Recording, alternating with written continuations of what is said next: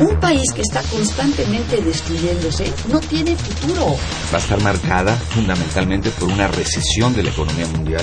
Yo hablo del autoritarismo hasta nuestros días. Radio UNAM. Radio UNAM. Y la Facultad de Ciencias Políticas y Sociales presentan Tiempo de análisis. Me parece que tienen que darnos ya respuestas concretas. No se puede echar a andar la reforma electoral tal y como está planteada. Tenemos que seguir luchando por defender la libertad de expresión. Un espacio radiofónico donde con tu voz construyes el debate. Tiempo de análisis. Tiempo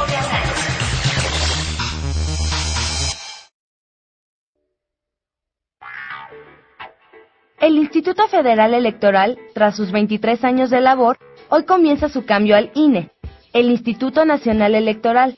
Esto a través de la reforma política en donde no solo cambiará de nombre, sino traerá consigo grandes cambios. Entre ellos, el cambio de papeletas oficiales, la renovación de credenciales, entre otros, para modificar la posición en la que se encuentra actualmente el IFE, aunque para algunos esto podría afectar el reconocimiento de esta institución entre la población. Muy buenas noches. Les saluda Daniela Agüero y Héctor Castañeda. Y hoy en tiempo de análisis hablaremos sobre la transformación del IFE al INE. Quédate con nosotros.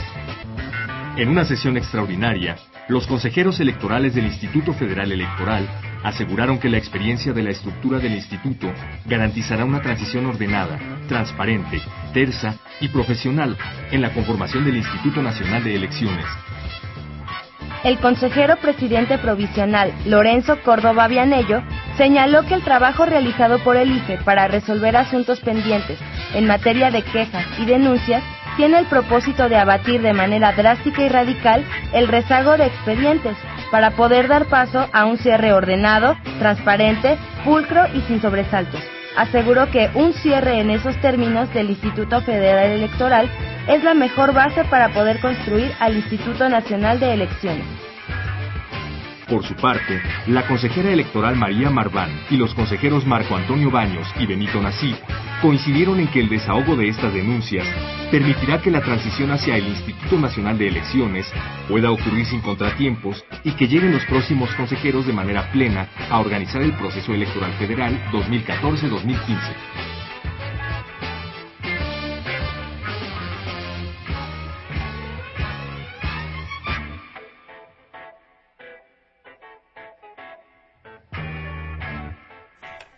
Muy buena noche amigos y amigas Radio Escuchas. Gracias por estarnos escuchando en una emisión más de Tiempo de Análisis, programa coproducido por la Facultad de Ciencias Políticas y Sociales de la UNAM y Radio UNAM, transmitiendo completamente en vivo a través del 860 de AM. Los saluda Alonso García, son las 8 de la noche con 8 minutos justamente. Pueden sintonizarnos también si lo desean a través de www.radiounam.unam.mx. Las líneas están abiertas para que nos hagan llegar sus comentarios, sugerencias, dudas, toda aportación que quieran hacer llegar al tema de esta noche al 55 36 89 89. 55 36 89 89.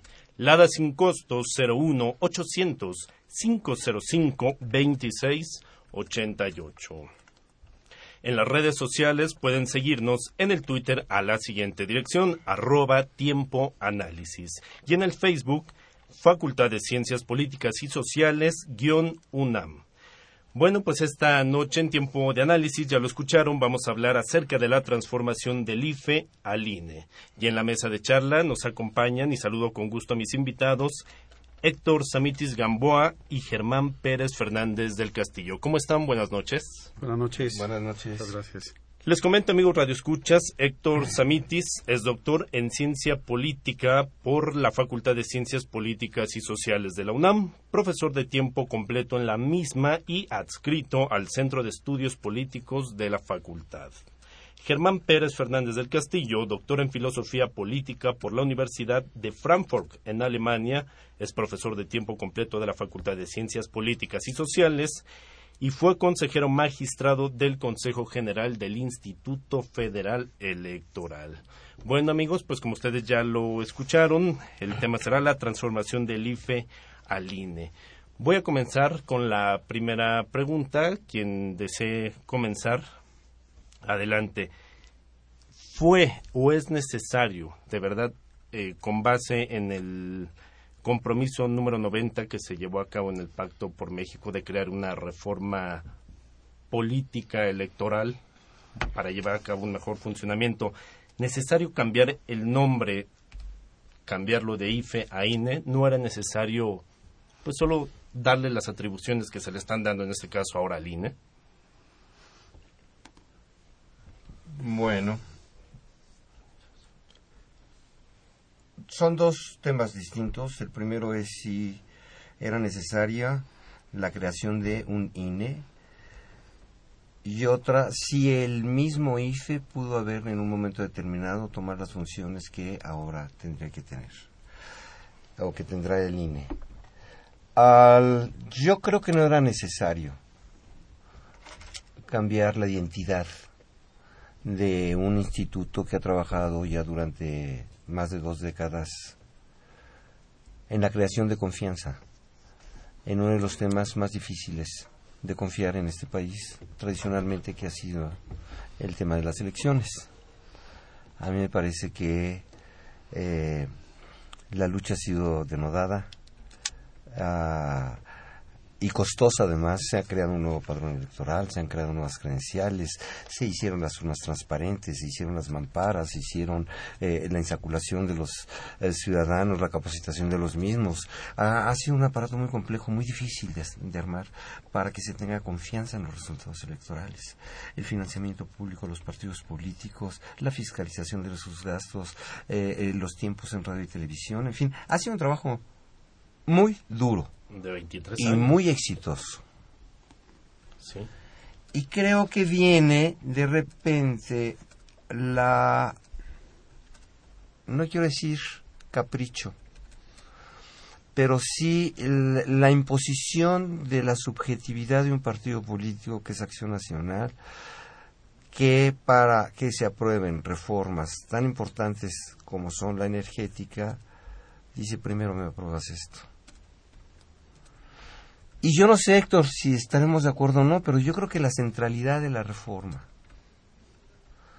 sin duda alguna, está en que el Consejo General del IFE de ahora en adelante, o digo, perdón, del Instituto Nacional de, Elecciones, va a tener la atribución de nombrar a los consejeros de los consejos estatales. Sí, no solamente federales. Es una prerrogativa que le quitan a los congresos locales frecuentemente controlados por los gobernadores. Y ellos piensan que con eso, bueno, que eso manchaba todo el proceso electoral y que se podía todavía ah, manipular los instrumentos electorales, etcétera. Yo creo que no y me reservo mis mis mis esto mis argumentos pero... Sí, bueno, la pregunta es un punto de partida muy interesante. El, los 95 puntos del Pacto por México fueron varias agendas. Eh, en, en, el rubro de gobernabilidad democrática este, había dos agendas. Los pendientes de la reforma que se aprueba en octubre de 2012, eh, que vuelven a ser retomados ahora y que en algunos casos no están todavía concluidos. Pongo el ejemplo, candidaturas ciudadanas, la consulta eh, popular, ¿no? Em, algunos otros aspectos que, que fueron motivo de un cambio importante de, yo diría, la penúltima reforma política, octubre del 2012. Es decir, acababa de terminar el proceso electoral eh, federal y eh, fue el, que, el, el, el, acuerdo que permite este paso. Ahora, en el apartado de gobernabilidad democrática hay varias agendas, ¿no? Eh, por ejemplo, parte de la reforma política, pero no es el tema de nuestra mesa, es la formación de gobiernos de coalición, por ejemplo. Entonces, a la pregunta concreta, eh, yo diría, se presentaron dos agendas. Una agenda que venía pendiente y otra innovadora y que creó eh, toda una discusión, todo un debate eh, que además no les dio tiempo a los a los legisladores de poder definir. Eh, hay que señalar que estamos hablando de 21 artículos transitorios del dictamen que es aprobado finalmente en el Congreso después de que se revisa por ambas cámaras el día 13 de diciembre de, de 2013. Por eso la preocupación de los consejeros electorales en el sentido de que uno de los transitorios establece que en 120 días deberá de tenerse eh, toda esta ley reglamentaria. No es sencillo, no es fácil. Y entiendo lo que plantean los actuales consejeros porque este, ha habido cosas que han quedado pendientes de otros cambios, que han tenido que suplirse y que han tenido que venirse construyendo a lo largo de los procesos electorales por parte del Consejo General. Hay una, hay una razón, Héctor, a lo mejor coincidimos en esto, eh, eh, porque se quedó en la Constitución el ordenamiento según el cual no puede ser modificada ninguna ley electoral un año antes del proceso electoral. Entonces se da, esto es, si el, el proceso electoral empieza un año antes de la jornada electoral. En octubre, digamos, del año eh, previo al de la jornada, ¿no? Federal, por ejemplo, ¿no?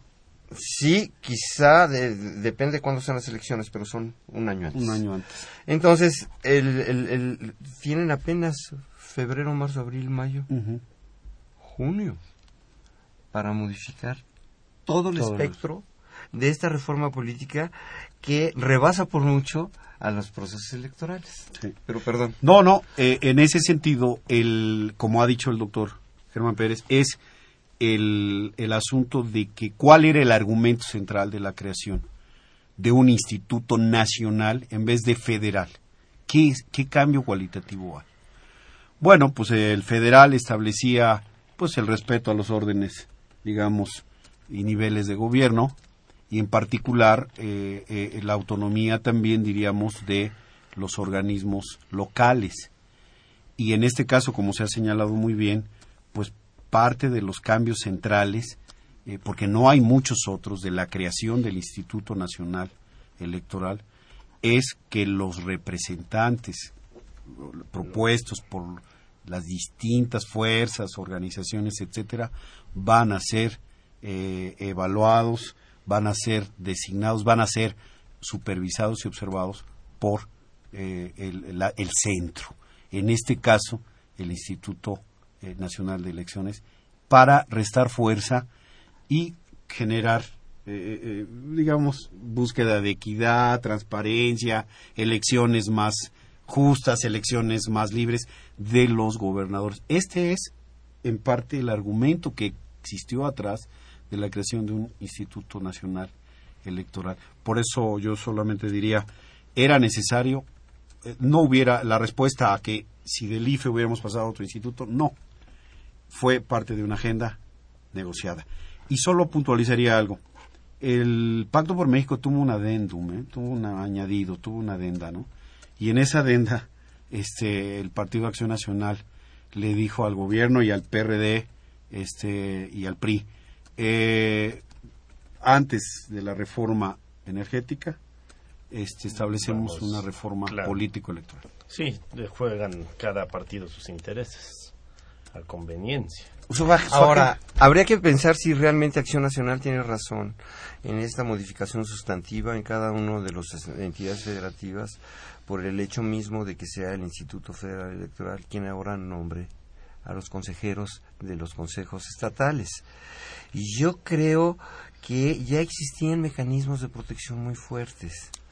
Mire, en 1996 se dio una reforma en la que ya los partidos políticos se habían dado más o menos por satisfechos con el financiamiento público y los medios de comunicación, condiciones de la competencia que en ese momento era lo sustantivo. Ya tenían autonomía las autoridades dijeron, bueno, sí, pero en las cuestiones locales no, no, no, no, todavía está muy mal eso. Pues, ¿cómo lo hacemos?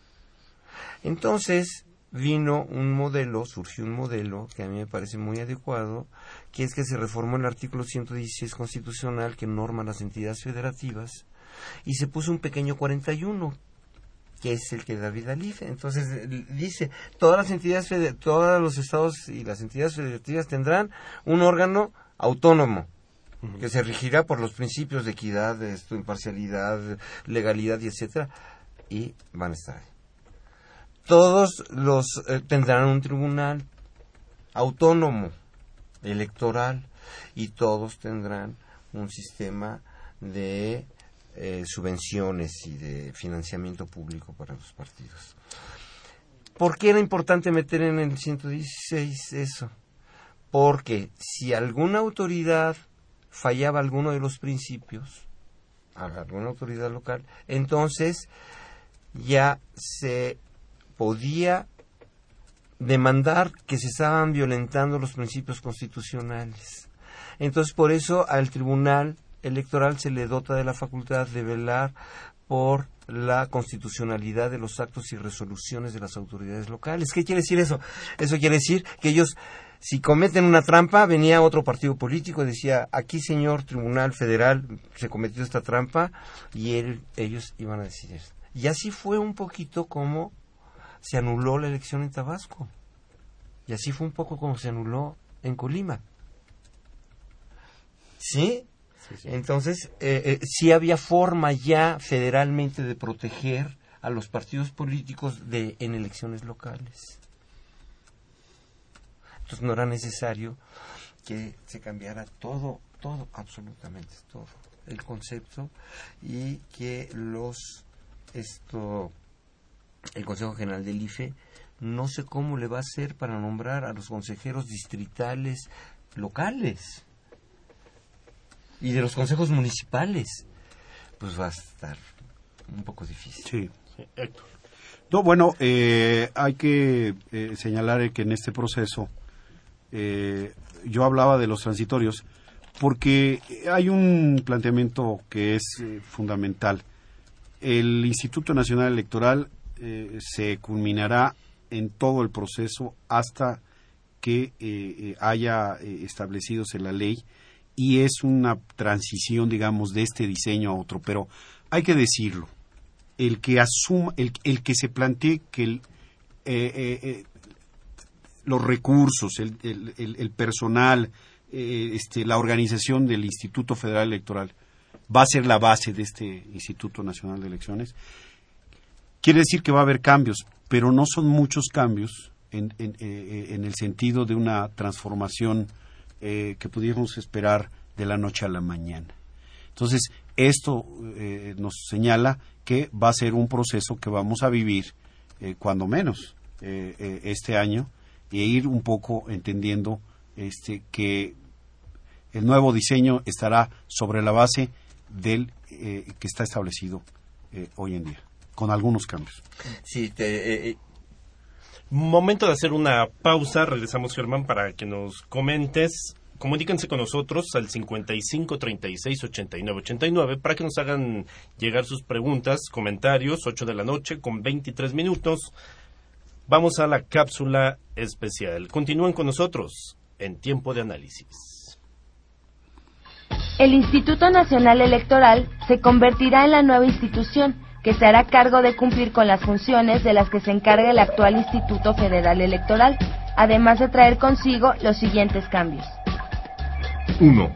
Modelo semicentralizado, es decir, que el INE mantendrá la organización de los comicios federales, pero unirá fuerzas con los institutos electorales locales para la realización de las elecciones en estados y municipios, los institutos estatales se harán cargo de todo el procedimiento electoral y las locales que se encargarán de dar resultados preliminares y hacer el cómputo de elección a gobernador. 2. Facultad de atracción. Anteriormente, en el artículo 41, menciona que el IFE, para encargarse de los procesos electorales locales, necesitaba que los institutos estatales lo solicitaran. Con el cambio al INE, este tendrá la facultad de traer cualquier asunto de competencia entre los órganos electorales locales cuando sea requerido o para un criterio de interpretación. 3. Composición.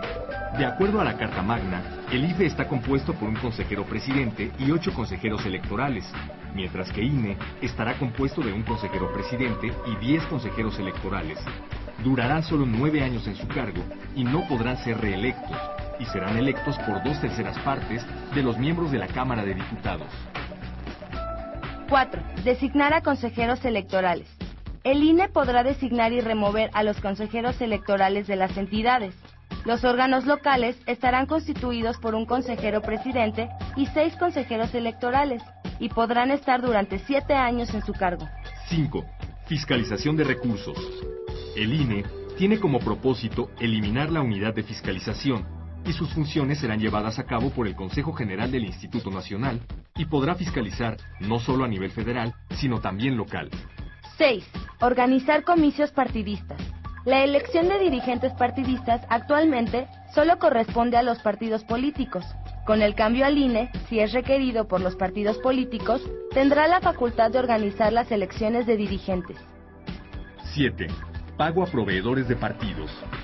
El INE podrá hacerse cargo de realizar los pagos a proveedores y prestadores de servicios de los partidos a petición de estos últimos. 8. Educación cívica. La educación cívica hace hincapié a la construcción de ciudadanía, como la invitación a emitir el voto. Con el cambio, los institutos de los estados se encargarán de esta función. La capacitación electoral pasará a manos del INE. Capacitará a los funcionarios electorales para procesos federales y locales.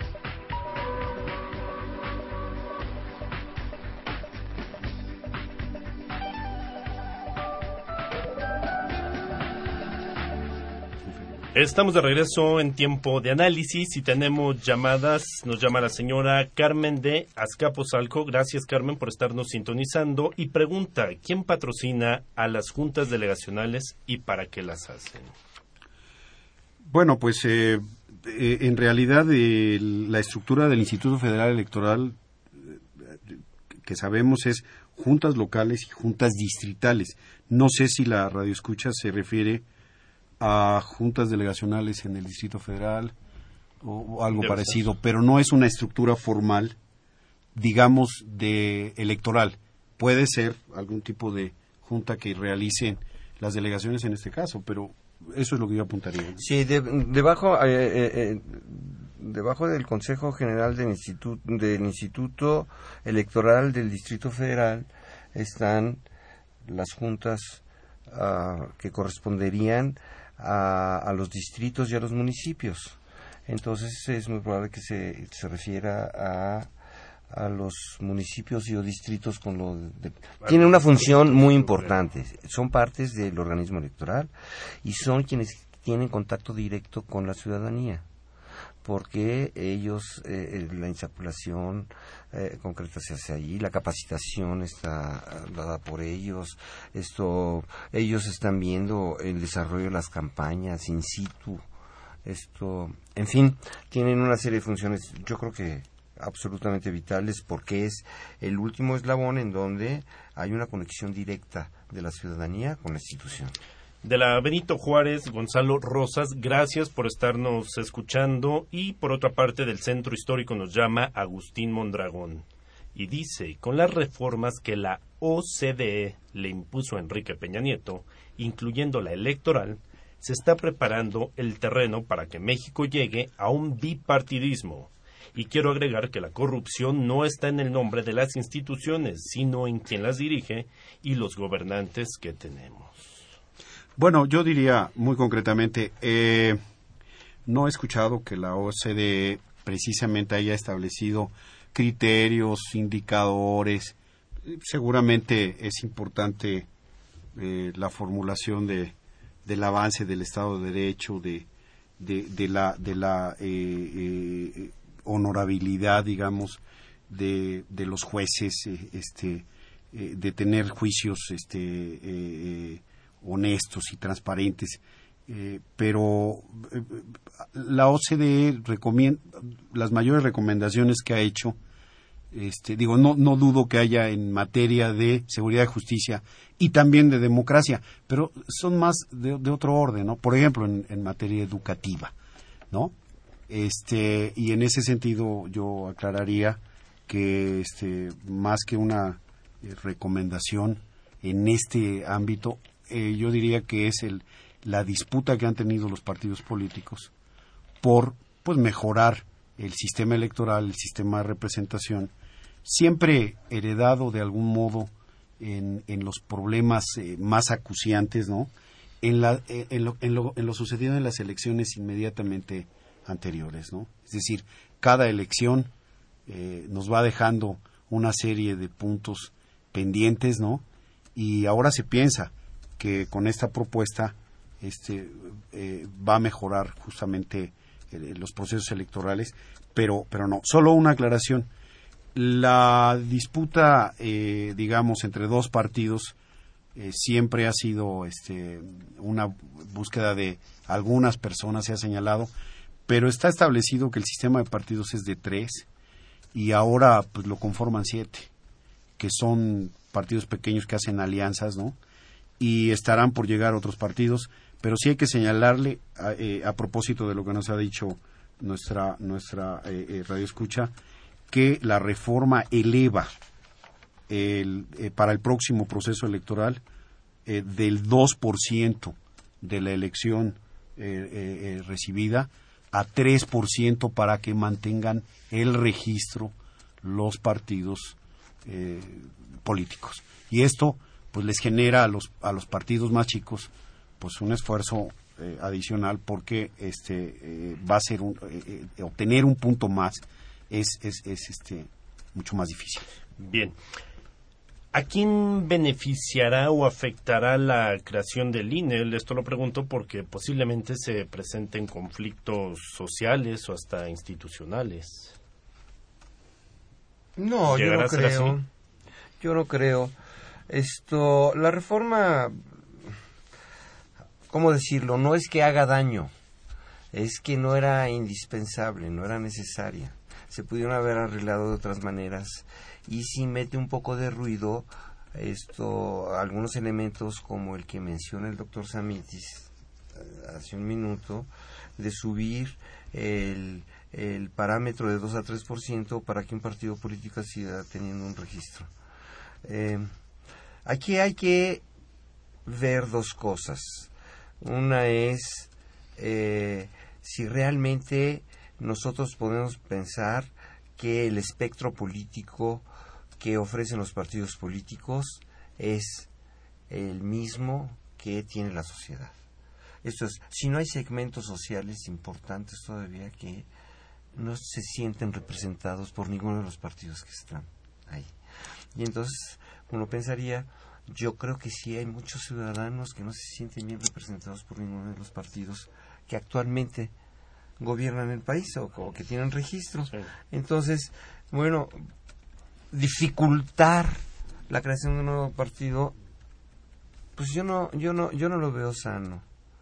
Pero de otra parte, yo no me, me imagino a este país sin el PRI. No me lo imagino sin el PRD o no me lo imagino sin el PAN. El PRI fue la tercera fuerza electoral hace ocho años. Y el PAN fue la tercera fuerza electoral. Cuando alguien se aventura así a decir, aquí lo que quieren es bipartidismo, ¿en quién estarán pensando? ¿En dejar a la izquierda de este país fuera?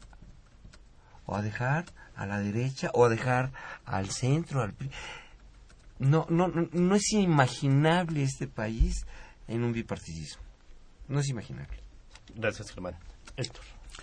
Pues eh, no, bueno, eh, yo diría que, que, es importante aquí ver que, que eh, los partidos políticos deben de seguir también normándose y regulándose. Es difícil, hay que decir, que los partidos políticos a sí mismos se reformen, pero hay que establecerlo aun cuando no se acordó una ley de partidos, eh, dentro, dentro de esa agenda que hablábamos, que fue eh, establecida en, el Pacto por México y que ahora ya en, en particular se tradujo en una ley político electoral, hay que señalarlo.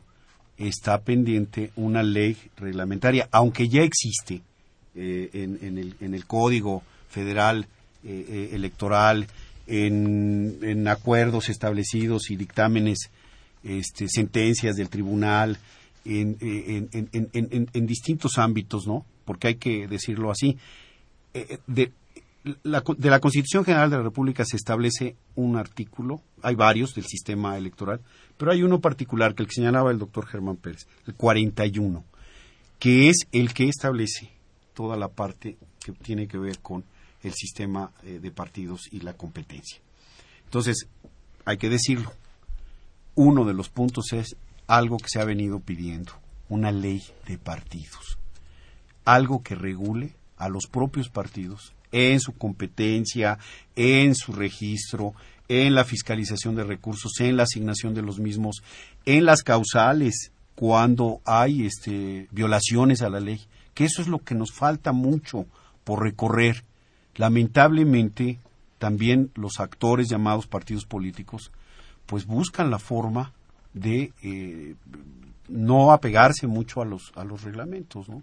Por eso la discusión del, del árbitro, por eso la discusión de los jueces, por eso la discusión de quién regula justamente la competencia entre eh, los partidos. Por eso, pongamos atención, es muy importante uno de los eh, puntos que señalaba de los 21 artículos transitorios tiene que ver en particular con el establecimiento per se de una ley de partidos explícita, ya no que esté contenida en distintas regulaciones eh, como se tiene hoy en día, para que la gente lo conozca y, y, pueda la ciudadanía ver este cómo se comportan. Claro. Eh, Germán, una pregunta. ¿Crees que al desaparecer el IFE, llamémoslo, se pierde una marca? Digo, por los 23 años que... Claro que, sí. Le, que le costó al, al, IFE posicionarse, no solo en América Latina, en Europa, con trabajos llevados a cabo con la ONU, con la OEA. Y lo pregunto porque hay cosas tan banales, por así decirlo, y, y si se pierde una marca, y además de que a las personas les costará trabajo relacionarse con lo que ahora será el INE, lo pregunto porque cuántos chicos no van al antro y se identifican con su IFE, ¿no? ¿Se pierde una marca? Yo creo que sí, sí, sí, y es muy importante porque es atentar contra la credibilidad de una institución creíble en el país y creíble a través de mucho dinero y de mucho esfuerzo. Entonces es un, un poquito un salto al vacío. Es esto algo que puede ser realmente costoso y peligroso para la legitimidad de los procesos electorales que vienen. Eh, eh, empezar a crear nuevamente la legitimidad, ah, caray, con un corpus que ya está hecho, con un servicio profesional que ya funciona, con los instrumentos electorales como la credencial y el padrón que ya funciona.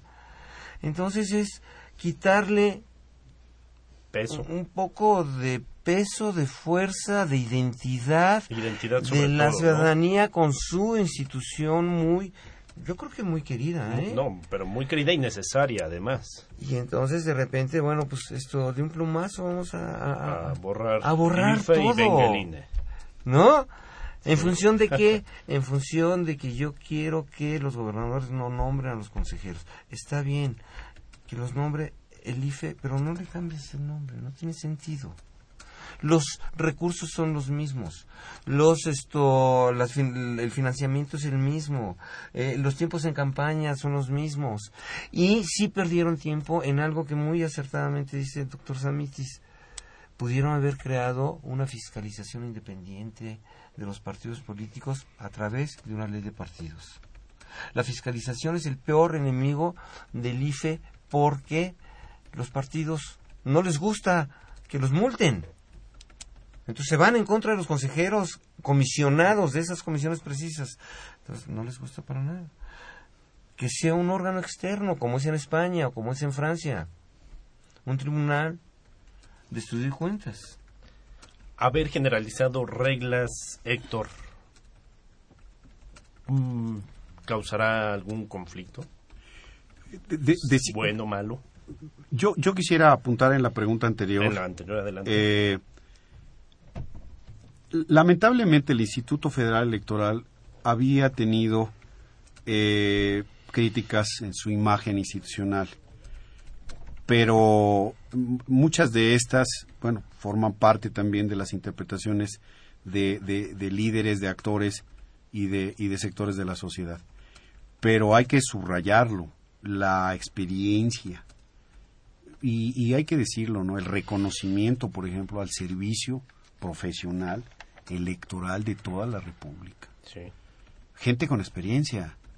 Si usted ve actuar eh, a cualquier ni- en cualquier nivel a un responsable del Instituto Federal Electoral, en, sea en una junta local, sea en una junta distrital, sea en un estado o sea en oficinas centrales, usted verá una experiencia de alguien preparado exprofesamente, que conoce la ley electoral y que tiene muchísima experiencia en muchos procesos.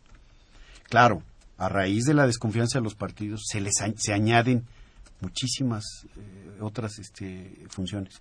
Hay que decirlo, en el 2012 la función de los eh, funcionarios de casilla no fue sencilla. Ah, el IFE ahora tiene que capacitar doblemente a los funcionarios de casilla, que son ciudadan- ciudadanos, para generar un trabajo impecable. ¿Por qué? Porque son ciudadanos, pero no por otra cosa. No son más que los funcionarios que se nombran, que son ca- capacitados por el Instituto Federal Electoral para el desarrollo de las actividades de la jornada. Pero toda la infraestructura, todo el desarrollo, es una experiencia que ha acumulado el Instituto Federal Electoral. ¿Qué hay que hacer entonces? El, el Instituto Nacional de Elecciones tendrá que nacer en una parte gradual, con cierta fuerza de imagen, pero son partidos y legisladores los que tienen que redoblar esfuerzos para que el Instituto Nacional Electoral tenga la imagen suficiente para que sea creíble. Y ese, ese es el gran reto. Eh, por eso entendemos en, en lo personal a los consejeros que se encuentran en ese momento tomando decisiones en un consejo incompleto diciendo, oigan, señores legisladores, apurémonos porque tenemos encima los procesos electorales y no podemos, nos pueden agarrar los dedos la puerta en el sentido de no tener las leyes establecidas para tal efecto. Luego, fíjese, tenemos este problema.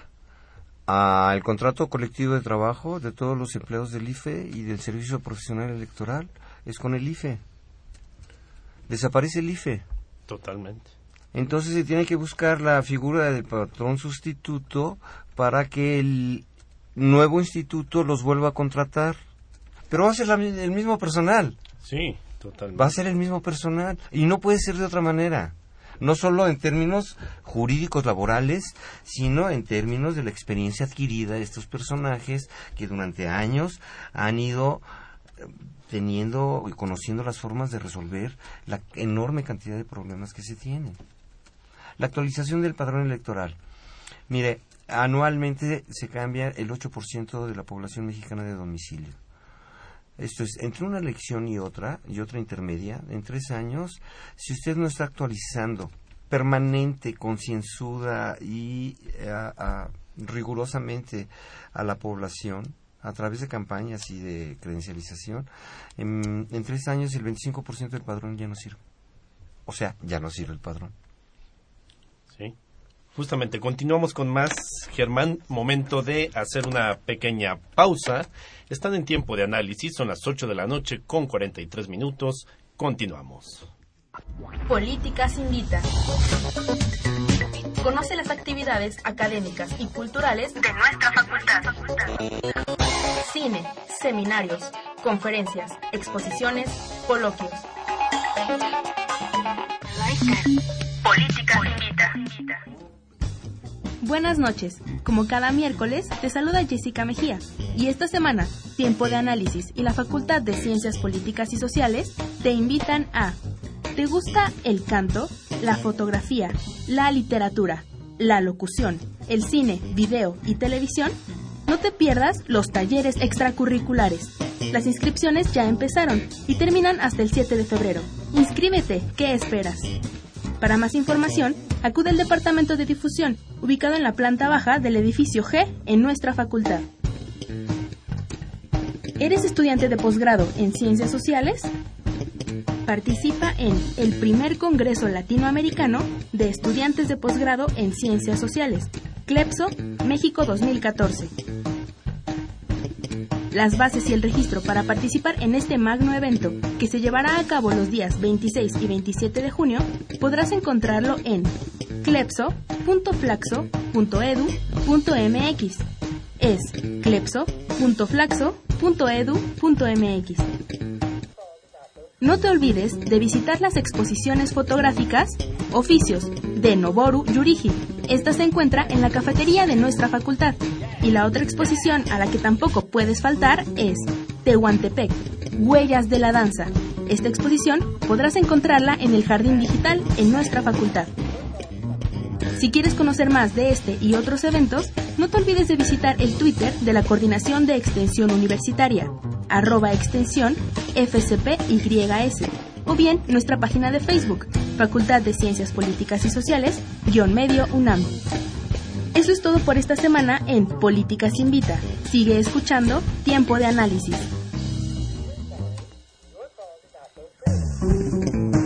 Continuamos en tiempo de análisis. Muchísimas gracias de verdad a todos los que nos siguen en Twitter, en Facebook y que nos sintonizan vía Internet. Tengo una llamada por parte de la señora Evangelina Ocaña. Ella nos comenta, no era necesario el cambio o transformación de esta institución, habiendo otras prioridades que atender en el país, como es el caso de la pobreza. Me parece sospechoso que le den más funciones a los gobernadores esto creo que se presta a fraudes. No se le restan funciones a los gobernadores de una parte y para la correcta uh, formación de una concepción de la reforma, sí quiero expresar que eh, no va a costar más la reforma. Eventualmente puede llegar a liberar de muchos costos al, nuevo instituto. Esto es hasta hoy. Uh, se dan en elecciones federales y eh, las organiza el IFE y las, las elecciones locales las organizan institutos locales y eh, cuando hay una elección federal con local, bueno, pues encontramos los funcionarios federales y los funcionarios locales en una misma casilla con varias mesas de recepción, como todos los hemos visto aquí en el Distrito Federal, autoridades locales y autoridades federales. Si todo lo organizaran los estados, entonces desaparecería el Instituto Federal Electoral. Si todo lo organizara eh, la federación, entonces desaparecía. El punto, eh, eh, y entonces costaría menos. Pero yo creo que sí se violenta el federalismo que tanto nos ha costado en la historia del país. Gracias. Héctor, ¿algo que quieras comentar? Em, yo, yo creo que hay que pensar en la gradualidad de la propuesta. Eh, es factible que eh, tengamos una primera etapa de los cambios y para las elecciones intermedias. ¿no? Esto nos lo ha demostrado un poco la experiencia. Este, en el sexenio pasado, digamos, eh, hubo una reforma en 2007 eh, que, que, fue la que nos permite ver eh, el uso de tiempos de radio y televisión exclusivos para el Estado, distribuidos para los partidos políticos y las, y las instituciones electorales.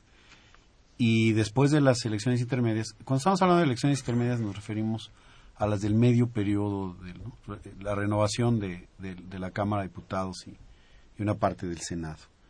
Este, y algunas eh, eh, eh, gubernaturas. Y las elecciones federales, veremos esta etapa de la transformación de, del instituto que se tendrá que afinar y se tendrá que, que redefinir pues para la elección presidencial como ha venido siendo, ¿no? Y entonces, en ese sentido, yo diría que, bueno, pues a pesar de que uno de nuestros problemas centrales es la pobreza, eh, la parte correspondiente a eh, la administración del proceso político y de la representación, pues sigue siendo relevante en nuestro país, ¿no? Es decir, tenemos que seguir eh, pugnando porque existan mejores condiciones de representación, mayor responsabilidad de los partidos y credibilidad de nuestras instituciones, que, es algo también importante. Claro. Tenemos un comentario vía Twitter de Tania y ella nos pregunta qué tanto nos perjudica a los ciudadanos este cambio. ¿Habrá que hacer papeleo extra? Esto desde el punto de vista laboral y de identidad. Desde el punto de vista laboral, quienes trabajan ahí, yo estoy convencido que se van a quedar en la nueva institución y van a firmar un nuevo contrato en términos muy similares a los que tienen actualmente.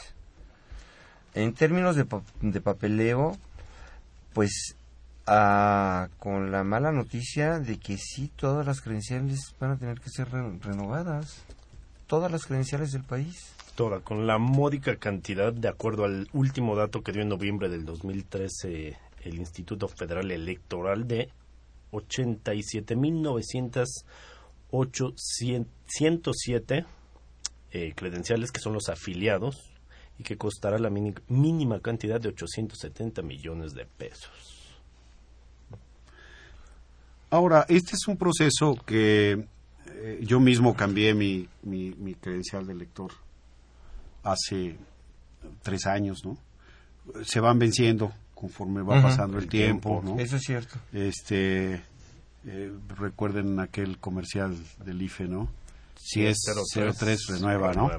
Y este, hasta que me di cuenta que, un día dije, a ver, si pues soy 03, tengo que renovar.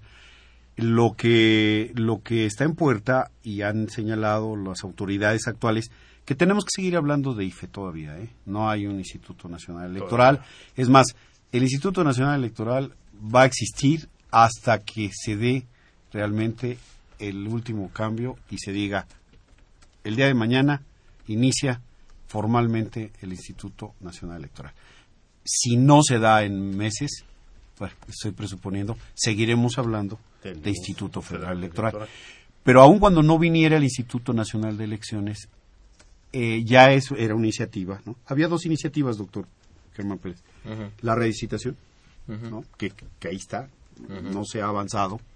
Las redicitaciones tienen que seguirse haciendo siempre porque las poblaciones se mueven, crecen, las manchas urbanas de ciertas ciudades y se tratan de eh, eh, identificar representantes por circunscripciones, distritos, etcétera, ¿no? Y además que además esto debe de hacerse conforme al último censo y el último censo ya está acabando de salir. Entonces ya, tienen los elementos para poder hacer una redistribución. Bueno, ese estaba en puerta, independientemente de los cambios. Y la otra era la, nueva credencial, que es nueva en el sentido de que todos eventualmente tendremos que pasar a la nueva porque eh, hay eh, mayores eh, candados, como se dice, de seguridad, ¿no? Ya ven que ahorita está la discusión si, viene la dirección o no de los ciudadanos, por, la protección también de datos, etcétera, etcétera, el, encriptamiento, como se llama técnicamente en forma electrónica, pues, de los datos. Pero voy a plantear un escenario nada más para pensar en que a, los, a, los, a nuestro auditorio no se le vaya, vaya a pensar que es muy complicado. No es una voz autorizada del Instituto Federal Electoral, pero sí de alguien que podría decir, independientemente del cambio de estructura del, del instituto, pues, eh, tarde o temprano esa credencialización tenía que llevarse a cabo, ya fuera por la obsolescencia del uso o por los nuevos elementos de seguridad. Se tienen que cambiar y se tienen que estar renovando permanentemente y de hecho se hace. Uno, porque van venciendo, o dos, porque se van deteriorando, tres, porque muchas personas las pierden, los extravían, se cambian de domicilio, etcétera. Entonces es un movimiento constante, ¿no? Constante y permanente, pero sí tomar en consideración que ahora, en un lapso de aquí al 18, pues todos tendremos nuevas credenciales. Eso es todos tendremos nuevas credenciales. Última ronda, conclusiones, Germán, Héctor. No, bueno, en la preocupación de los, de los, de las, de la última intervención, yo diría, bueno, eh, hay que señalar que se ha discutido y no se ha resuelto el asunto de la identidad por miedo de la, de una nueva credencial. Por lo tanto, el, la que, la que establezca por ahora el Instituto eh, Federal Electoral o en su futuro eh, inmediato el Instituto Federal eh, eh, Electoral, perdón, Nacional Electoral, este, la credencial seguirá teniendo un papel fundamental por aquello que nos preguntabas, ¿no? De cuál va a ser la, la, identificación. Yo creo que esto será fundamental porque, pues eso muestra, ¿no? La cobertura, la experiencia, la eh, responsabilidad institucional y sobre todo la credibilidad ¿no? De un instituto que establece como tal la identificación de todos los mexicanos. Claro. Sí, esto es, nosotros cobramos nuestra identidad a través de una de un instrumento que es la credencial de identidad. Bueno, yo nada más para cerrar quería mencionar, dejar una idea. Esta eh, eh, eh, es una reforma de poco aliento. No es una reforma realmente demasiado importante, pero que en su evolución sí puede ser bastante trascendente mucho más allá del cambio de nombres, mucho más allá que si va a ser ahora, van a tener 11 consejeros en lugar de, etcétera, no sí puede llegar un momento en que se transforme toda la organización electoral del país en función de, este, de esta nueva institución. Pero como dice el doctor Samitis, aquí nos vamos a ir, como siempre, con un gradualismo y poquito a poco, y a lo mejor lo que yo estoy presuponiendo o si previendo, pues va a tardar 15 años en darse. Es probable que sí. Ahí está. Y bueno, pues recomendarles a nuestros radioescuchas, pues que den una pequeña leída a lo que se está planteando, por si quedan algunas dudas. Bueno, pues ahí pueden ir viendo poco a poquito de qué, de qué se trata esto. Pues lamentablemente el tiempo se nos ha terminado, pero quiero agradecerles, por supuesto, Héctor Samitis, gracias por haber estado en este espacio, fue un placer. Germán Pérez, gracias por habernos acompañado. Gracias por la eh, invitación a participar aquí. Amigos que nos siguieron en el Twitter, muchísimas gracias. Amigos del Facebook, quienes estuvieron a través de internet en nuestra página www.radiounam.unam.mx. Muchísimas gracias. Así es como llegamos al final de tiempo de análisis y les recuerdo que tenemos una cita el próximo miércoles en punto de las 8 de la noche por el 860 de AM. O bien repito, por internet en www.radiounam.unam.mx para hablar sobre realidad social desde el cine documental. Contaremos con la presencia de Salvador Díaz, Federico Mastro Giovanni, Luis Ramírez, Ricardo del Conde y en la conducción Adolfo Tobar. Previo a ello, nos siguen en el Twitter antes del programa en arroba tiempo análisis y en el Facebook en la Facultad de Ciencias Políticas y Sociales UNAM.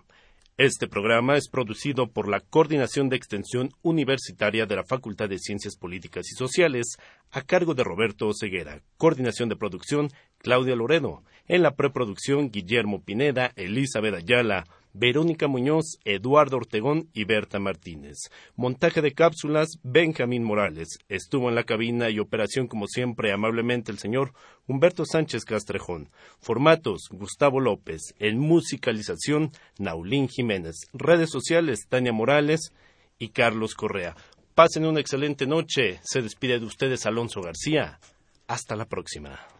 Esto fue Tiempo de Análisis. Tiempo de Análisis una coproducción de Radio UNAM y la Coordinación de Extensión Universitaria de la Facultad de Ciencias Políticas y Sociales.